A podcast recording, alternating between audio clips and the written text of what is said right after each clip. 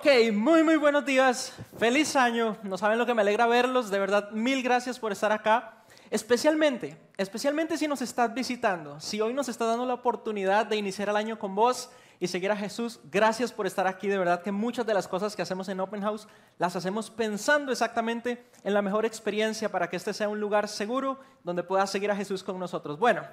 ¿Dónde están los distraídos fatales? Personalidades distraídas. Yo todos los vi identificadísimos con, el video, ¿verdad? Sí, yo me distraigo un montón. Estamos iniciando el año, ¿ok? Y cuando iniciamos un ciclo nuevo, de alguna manera mentalmente reseteamos y ponemos propósitos y ponemos intenciones. Pero estoy muy seguro, y por eso queremos empezar con esta serie, que si no es ya mismo, muy pronto vos y yo vamos a estar viviendo una gran tensión y es mantenernos enfocados. ¿Quiénes padecemos de eso? ¿Quiénes iniciamos con demasiadas intenciones, demasiados propósitos y rapidito? O sea, hoy es 14 de enero, de aquí al 20 de enero ya una de cinco metas la sacamos de, de agenda, ¿verdad? Ok, por eso vamos a iniciar con una serie que se llama Distracciones Fatales. Antes que nada, ¿En qué pensás? ¿Qué viene a tu mente cuando escuchas distracciones fatales? ¿Qué viene a tu mente? Yo te voy a enseñar algunas, ¿ok? La primera, ¿a quiénes les gustan los tatuajes? A nosotros nos encantan los tatuajes, a mí me encantan, pero este no. Y este me parece una distracción fatal. Les voy a leer el poema. ¿Listos? Este fue lo que, lo que escribió un gran tatuador, Aristóteles. Dios le da las a sus mejores, peores batallas, guerreros. Una distracción fatal, ¿ok? No se tatúen ahí. Distracción fatal número dos. Probablemente pensaste en esta, yo pensé en esta. Mírala. Ok, no levanten la mano. ¿Quiénes hemos chocado por usar el teléfono? Yo voy a levantar la mano. Yo voy a empezar con la vulnerabilidad de este año. Hace dos años, y ya se los conté una vez, sí me distraje como en la imagen con el teléfono, bumper de adelante, chocado, íbamos a 5 por hora, me salgo, ¿verdad? Lo que hacemos los ticos, no nos confrontamos de entrada, espero, ¿verdad? Primero revisamos. No había un rasguño, el madre me dijo, tranquilo, no hay nada, vaya en paz. Ok, voy en paz y en la noche repito y vuelvo a chocar, esta vez en reversa, así, así con los ojos como me hicieron, esta vez en reversa y le quebré el foco al carro de atrás. Pero vean, salí del carro, esta vez de noche, y el Señor, que nunca se me va a olvidar, Señor, precioso Señor, te llevo en el corazón, vean, sale del carro y me dice, tranquilo muchacho, a todos nos pasa una vez en la vida. Y yo, si supiera que estoy rompiendo récord, si supiera que yo estoy rompiendo récord, ok, esto es mortal, esto pone en riesgo tu vida, una distracción fatal, pero hay más, ok, hay distracciones en tu vida y en mi vida que en serio pueden llegar a ser fatales y más sutiles. Quiero que veas la siguiente imagen. Y de nuevo, no levantes la mano, pero ¿quiénes se identifican un poco con esa imagen? ¿Por qué digo identificarse? En, algunos momentos nos hemos perdido lo más valioso de la vida por esto, ¿sí o no? Correcto, por estar viendo el teléfono, era, y era, lo que decía el video ahora. ¿Con qué nos distraemos más? Sin duda con esto. Las distracciones fatales de nuestra vida pueden llegar a ser muy sutiles porque lo que hacen es precisamente separarnos y alejarnos de algo demasiado valioso. Pero vos y yo, y es algo que te va a pasar este año, estoy seguro, vamos a estar librando una tensión, una batalla por no permanecer, eh, por más bien eh, perseverar en contra de las distracciones. Quiero que veas esta cita de David Brooks que escribe en New York Times, El arte de la concentración. El universo de la información en nuestra era moderna te tienta con desviaciones ligeramente agradables. Eso es lo que pasa en nuestro cerebro cuando estamos viendo reels, reels, reels y la vida de alguien más, ¿ok? Pero a la larga, en última instancia, son adormecedoras. ¿Sabes qué quiere decir eso? Algo adormecedor es algo que te está durmiendo y te está haciendo perderte la vida. Literalmente te está haciendo perderte de lo más valioso y principalmente, y por eso queremos empezar con esta serie este año, te aleja de intención y de propósito. Por eso quiero que veas lo que significa la palabra distraerse, ¿ok? En latín, en su etimología. Esto es lo que significa, es demasiado interesante. Significa, dis, el prefijo significa apartar, ¿ok?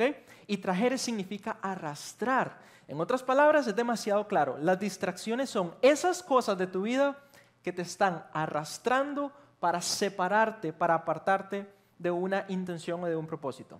Esto es lo que pasa en tu cerebro y en mi cerebro con las distracciones. ¿Quiénes tienen una intención ya este año? No sé, este año me caso, este año tengo hijos, no, no les escucho tan felices por eso, bueno, está bien, todo bien.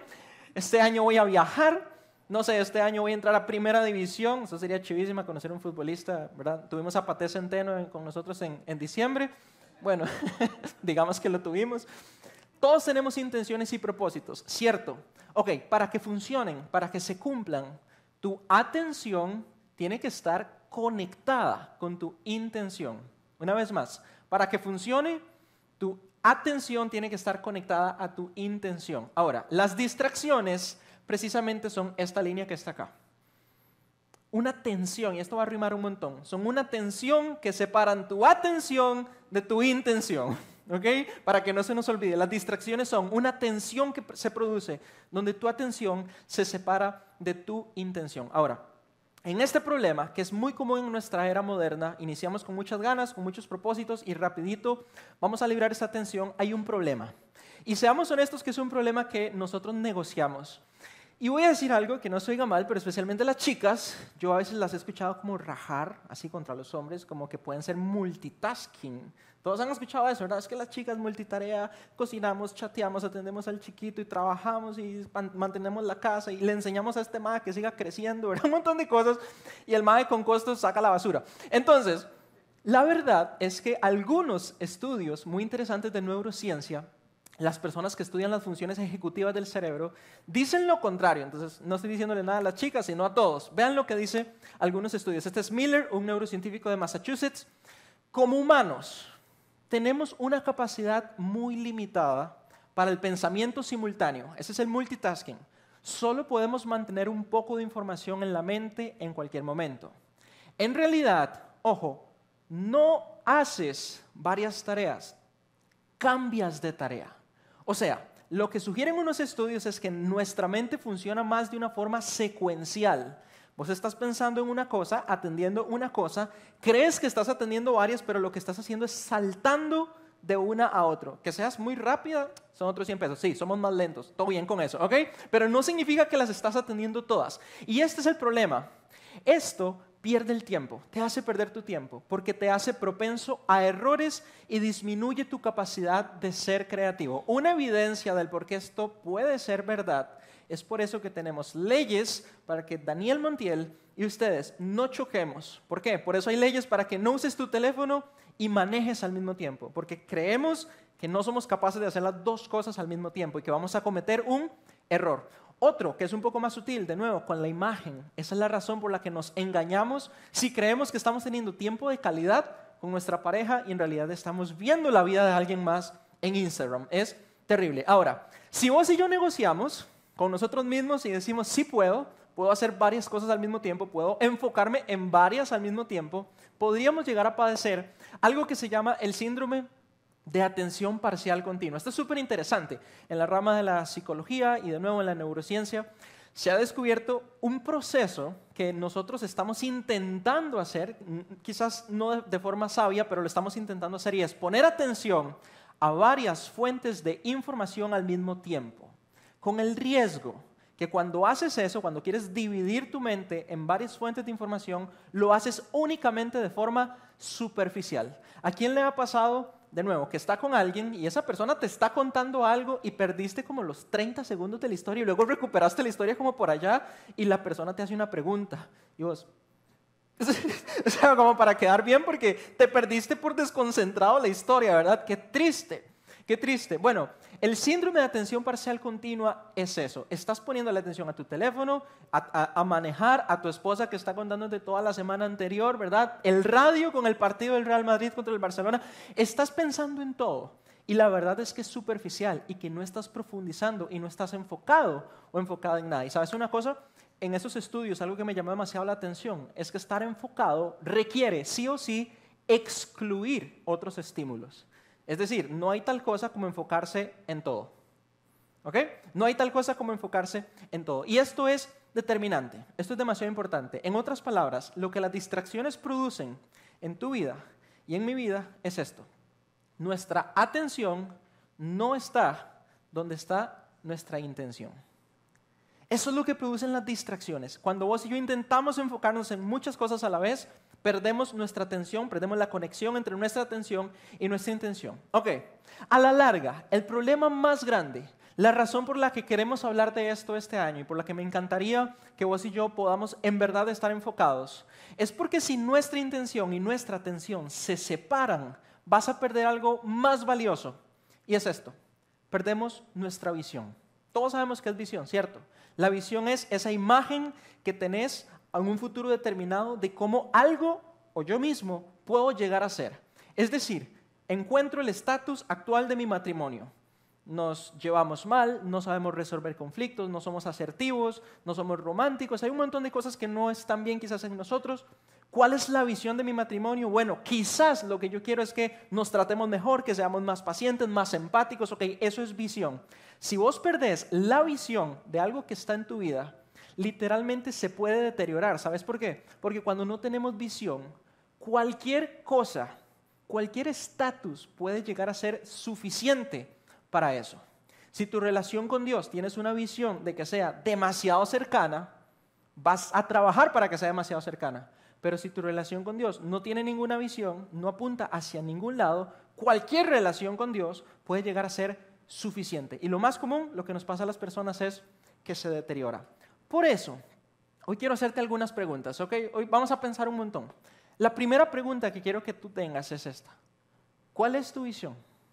Pensalo un segundo. ¿Cuál es tu visión en tu fe? ¿Cómo inicias el año y cómo lo quieres terminar? De nuevo, son ciclos que tenemos los seres humanos, calendarios que nos ayudan a organizarnos. ¿Cómo es tu relación con Dios y cómo puede llegar a ser? ¿Cómo es tu rol como esposo? ¿Cómo estás asumiendo tu rol como esposa? Y qué cosas hay ahí que pueden ser mejores, que pueden cumplir y satisfacer una mejor visión. ¿Ok? Yo te voy a compartir una que yo tengo. La visión para mí es estar totalmente sincronizado a la agenda de Dios. Me di cuenta de eso y, me he estado dando cuenta de eso cada vez más. Pero si hay algo que no quiero que me pase, es ser exitoso en cualquier otra cosa, en cualquier otra agenda que no sea la que Dios tenga. Entonces, esa es mi visión, para darte un ejemplo. ¿Ok? Piensa en esto, ¿cuál es tu visión? Y déjalo ahí guardado. Quiero darte una clave hoy porque definitivamente iniciamos el año, como les decía, con muchas intenciones y propósitos.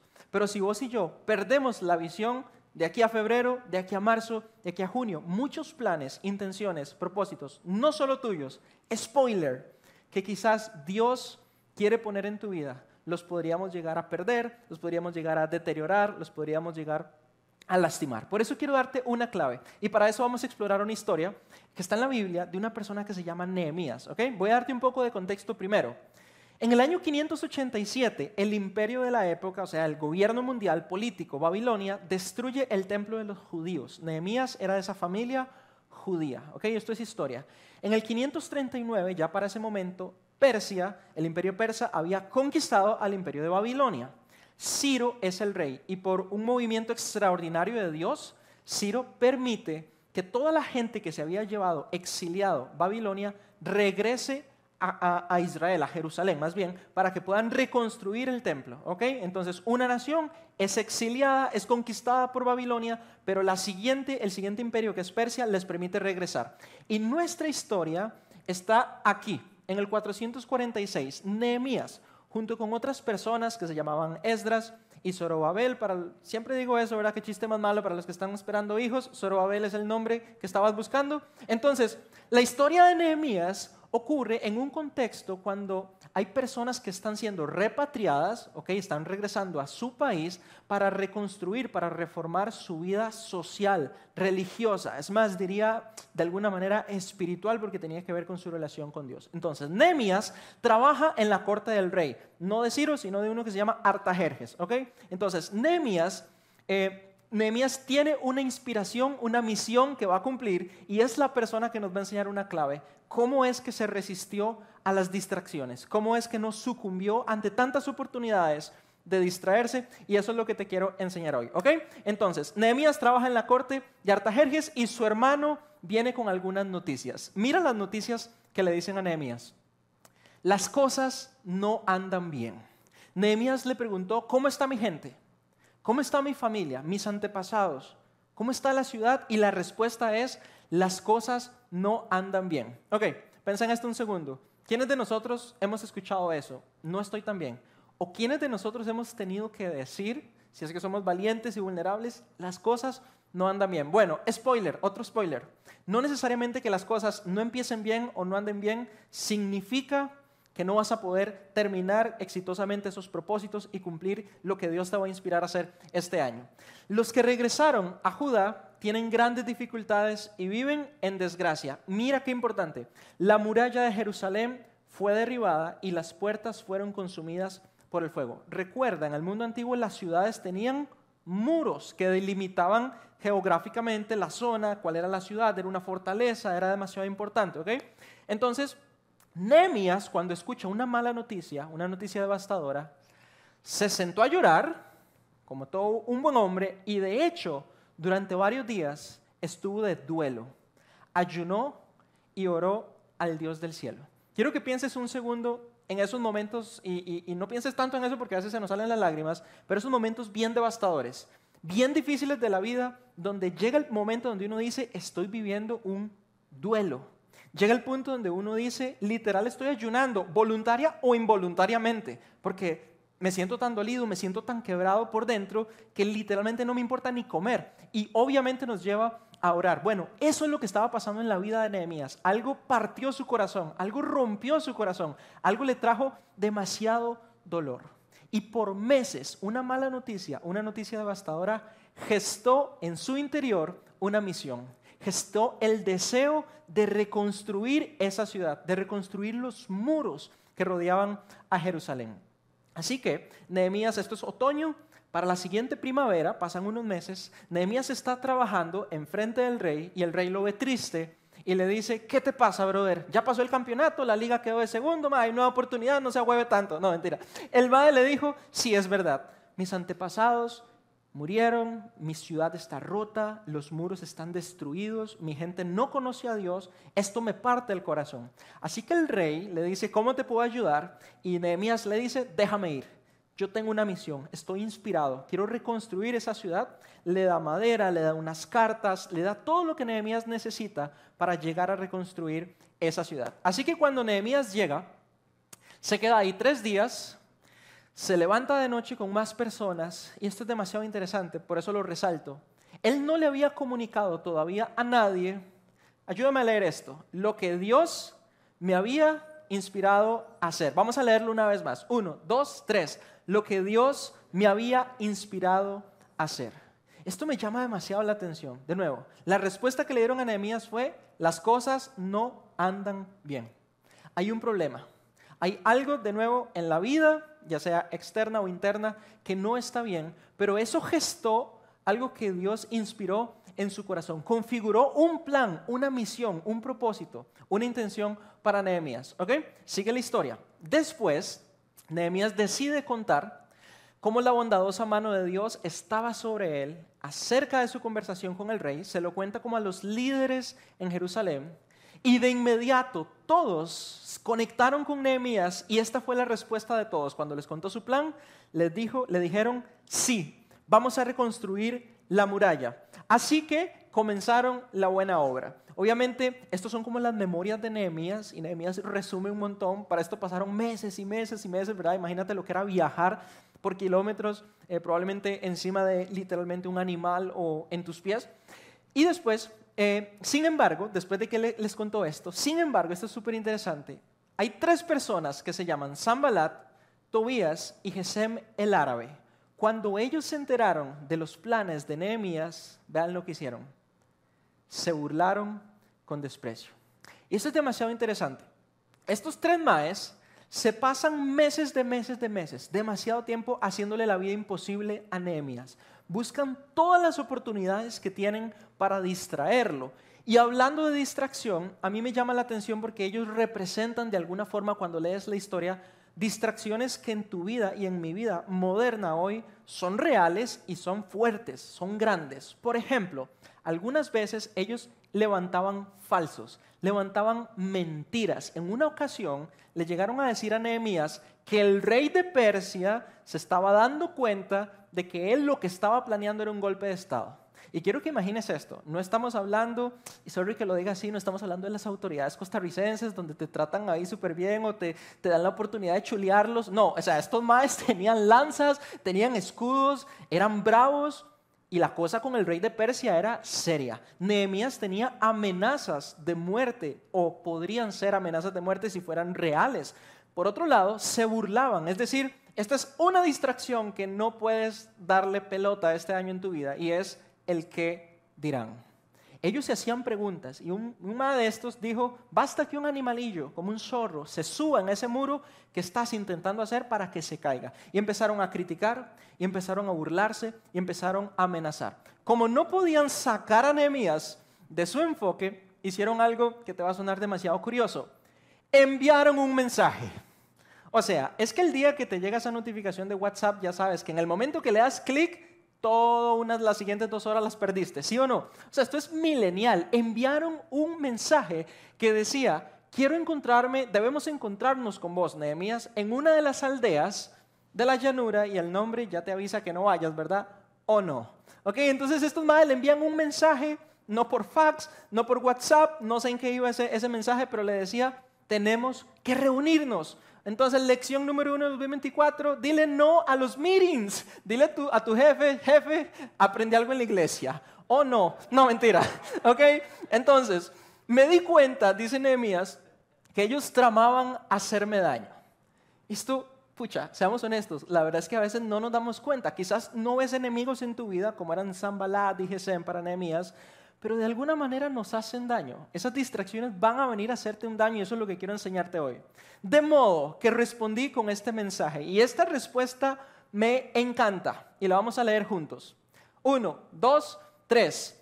Estoy ocupado en una gran tarea. Vamos a decirlo una vez más. Uno, dos, tres. Estoy ocupado en una gran tarea. Esa fue la respuesta de Nehemías. Así que no puedo ir. Así de fácil. No puedo ir porque estoy ocupado en una gran tarea. ¿Por qué habría de dejar el trabajo para ir a encontrarme con ustedes? Cuatro veces, cuatro veces intentaron venir con esta mentira, con esta farsa de que hay que reunirse. Nehemías se daba cuenta que eran trampas, que lo querían matar, que lo querían engañar, que lo querían desenfocar. Y vean cuántas veces respondió Nehemías. Siempre. Todas, todas, todas las veces dijo, estoy ocupado en una gran tarea. Quiero que te pongas de nuevo un momento en los zapatos de Nehemías.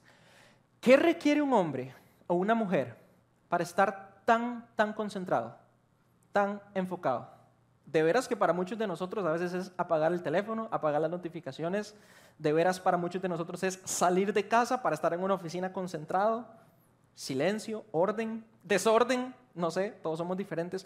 ¿Qué requiere un hombre o una mujer para no distraerse o para tener la capacidad y el coraje de decirle a todos esos estímulos no, porque le voy a decir que sí a una cosa. Bueno, Nehemías tenía algo que te quiero enseñar. Y es que él y su gente, antes de que llegaran esas distracciones, antes que llegaran las distracciones, había dicho sí. Le había dicho que sí a algo, pero no a cualquier cosa. ¿Recuerdas a qué le había dicho que sí?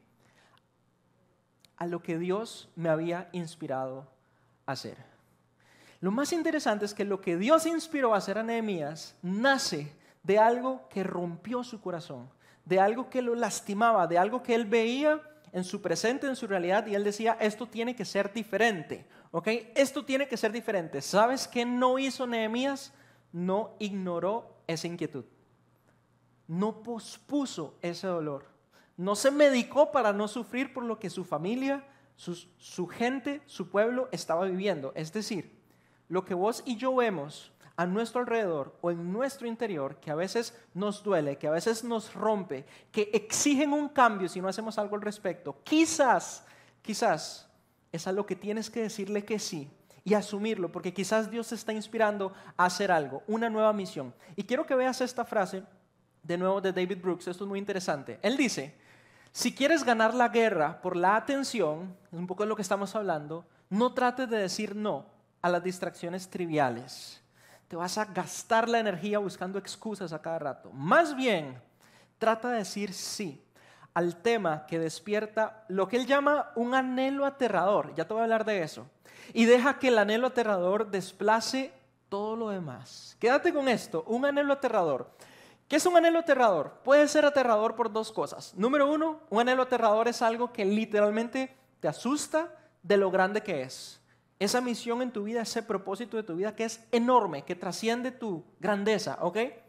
Y puede ser aterrador también, porque si no haces algo al respecto, por eso que está inquietando tu interior, hay consecuencias que te van a romper todavía más el corazón.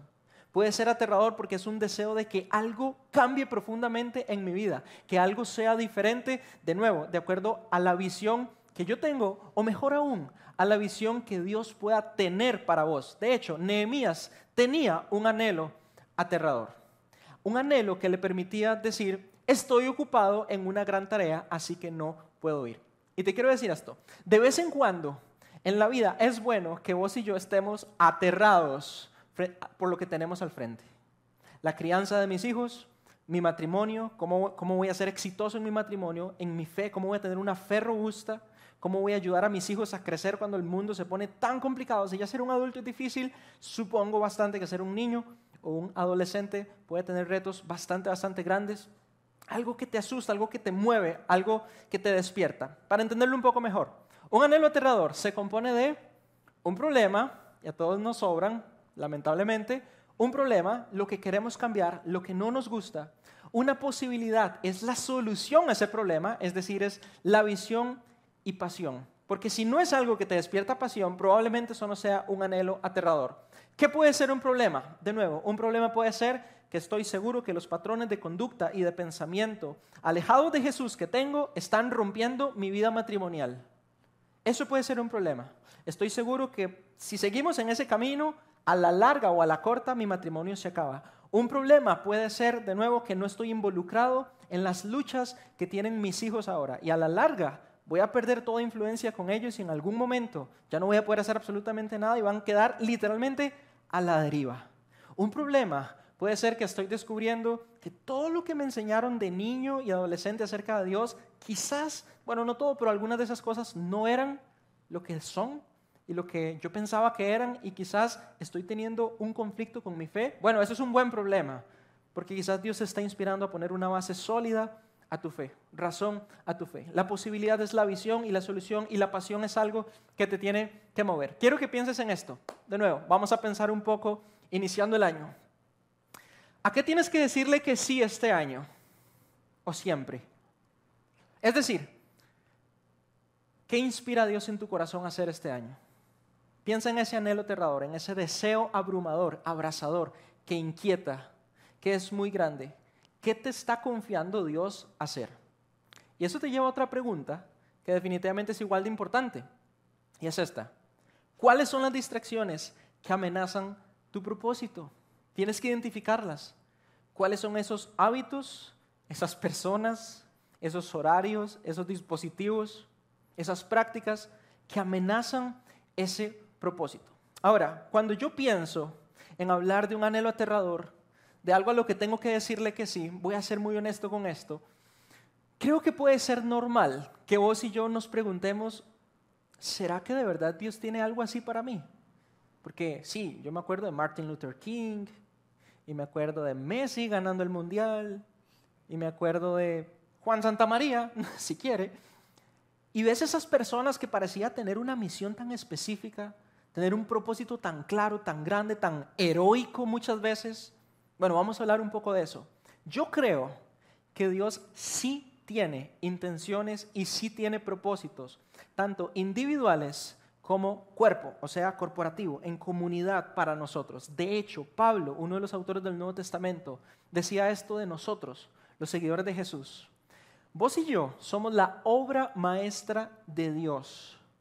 Él nos creó de nuevo en Cristo Jesús con este propósito. Guarda esto en tu corazón para que vos y yo hagamos las cosas buenas que preparó para nosotros tiempo atrás. Otra versión dice de antemano. ¿Sabes qué quiere decir eso? Que Dios tenía y tiene visión. Que Dios vio hacia adelante lo que vos quizás no estás viendo ahora y pensó en vos y pensó en mí, pensó en Jesús y dijo, hay una intención con ustedes, hay un propósito con ustedes. Definitivamente Dios tiene visión, definitivamente Dios tiene intención, eso es lo que yo creo. La pregunta que también debes contestar es, ¿será que Dios tiene tu atención? ¿Será que Dios tiene mi atención este año para que yo pueda hacer las cosas buenas que Él preparó para mí y para nosotros? Ok, piensa en eso. Y si es un poco difícil inspirarse, yo traje una lluvia de ideas para terminar esta primera parte de distracciones fatales. Quiero que veas algunas de ellas, porque así puede verse un anhelo aterrador, así puede comenzar algo que agita e inquieta tu vida para decirle que sí, reconciliarte con alguien y perdonar. Quizás Dios te está moviendo este año a ser el primer pacificador de tu familia, a que no seas uno más de los que está haciendo guerra por caprichos, por egoísmos, sino ser el primero en poner la otra mejilla y hacer una diferencia. Quizás Dios te está invitando a priorizar e invertir en tu matrimonio porque sin duda necesitamos hombres y mujeres que tengan un matrimonio de acuerdo a Jesús, a, la cosmovisión bíblica que puedan hacer una diferencia en nuestra sociedad. O quizás Dios te va a agitar y te va a inquietar por la realidad de tus amigos. Todos tenemos amigos que estamos convencidos que necesitan a Jesús, al igual que yo necesito a Jesús, ¿cierto? Y quizás eso que despierta dolor, hay un compañero, una compañera de trabajo que amas un montón, con la que la pasas súper bien, con la que te reís de esos chistes que no contamos en la iglesia, pero si me dan risa, si me los contas me van a dar risa, es la verdad. Entonces, bueno, ellos que a veces quizás no los has inspirado, quizás sos la persona que está ahí para invitarlos a seguir a Jesús. Es más, quizás los vas a invitar a Open House este año. Quizás es el año que vas a decir, me uno a un grupo de vida, porque estoy harto y harta de andar solo. Como decía Ana, nunca has estado solo, estoy seguro que estás en la mente de Dios, pero la vida siguiendo a Jesús es mil, mil, mil veces mejor en comunidad. Cuando la vida se pone difícil, oscura, lo mejor que te puede pasar es tener hombres y mujeres que sean empáticos, que te entiendan, que oren por vos, que te apoyen, que te levanten, que te manden un WhatsApp, no para distraerte, sino para darte ánimo. O quizás ya pasaste por ahí y decís, bueno, ¿sabes qué? Este año yo voy a ser un líder de grupo. Yo voy a poner mi casa, voy a poner mi tiempo, mis recursos, para que alguien más pueda experimentar a Jesús como yo lo he experimentado. Más, más ideas. De nuevo, quizás este es el año que debes involucrarte en las luchas de tus hijos, porque literalmente sos la, si sos su papá y su mamá, sos la persona que Dios puso ahí para guiarlos, para apoyarlos, para enseñarles a Jesús, para darles una cosmovisión bíblica, un fundamento en su fe. Quizás este es el año de nuevo que vamos a dejar de creer, si es tu caso o el mío, en algún momento, en cuentos de hadas y vamos a poner razón a nuestra fe. Vamos a estudiar, vamos a estudiar historia, vamos a estudiar de la Biblia, vamos a estudiar de Jesús, vamos a estudiar del mundo antiguo, vamos a estudiar muchas cosas que le van a dar lógica y sentido a mi fe, que me van a ayudar para que yo no tambalee cuando la vida se pone en duda. Quizás es el año que vas a servir a Dios sin excusas, vas a priorizar una vida generosa o vas a amar a Dios y corresponder a su agenda. Así se puede ver un anhelo aterrador. Así se puede ver el inicio de algo que Dios quiere hacer con tu vida y mi vida este año. Por eso tengo este reto para vos y para mí. Número uno, este año comprométete con estas tres cosas. Primero, alinea tu visión a la visión de Dios. Déjame decirte esto, lo mejor que te puede pasar es ver a través del mismo lente que está viendo Dios para tu vida y para el mundo que te rodea. Eso es lo mejor que puedes hacer. De hecho, vas a estar súper respaldado por Dios si estás apuntado a sus planes. Número dos, tenés que descubrir cuál es ese anhelo aterrador. Ponele nombre y apellido. ¿Es mi matrimonio? ¿Es la crianza de mis hijos? Es mi relación con Dios, es mi espiritualidad y la espiritualidad de mi familia, es Open House, es mi comunidad, mis compañeros de trabajo. Y número tres, y esta es la clave más práctica, cuando tengas eso claro, prioriza el sí, ¿ok? Vas a casarte con eso y vas a ir por todo con eso para facilitar el no. ¿Ok? Entonces, nos vamos a ver la próxima semana para seguir con esta serie. Quisiera que oráramos y lo que voy a hacer nada más es pedirle a Dios que nos guíe, que nos enseñe a descubrir lo que Él tenga en su agenda para vos y para mí. Padre, quiero darte gracias por un domingo espectacular en Open House. Gracias por este lugar, una casa increíble donde podemos aprender de vos, donde podemos comprometernos a seguirte, donde podemos inspirarnos a seguirte. Yo estoy seguro que en gracia y en misericordia has provisto planes, intenciones, visión para nosotros. Estoy seguro que todos los que estamos aquí no somos un error, no somos casualidad, no somos el error de una fiesta de mis papás cuando estaban jóvenes, no soy un, motivo de, de, conflicto y de llanto en mi familia cuando se dio la noticia que yo naciera. De hecho, estoy seguro que conoces profundamente el propósito de cada uno de nosotros, individual, corporativo, eterno y ahora mismo. Yo quiero pedirte que nos des el coraje y la valentía para seguirte y sobre todo para descubrir ¿A qué tengo que decirle que sí? ¿A dónde tiene que estar conectada mi intención y mi atención para que no se desconecten? ¿Y a qué debo decirle que no? Que mi agenda pueda estar sincronizada con tu agenda y que yo pueda ser sorprendido por esos planes maravillosos e increíbles que tenés para nosotros. En el nombre de Jesús, amén. Bueno, muchas gracias por acompañarnos. Ojalá que hayan disfrutado este servicio. Nos vemos la próxima semana. Que disfruten.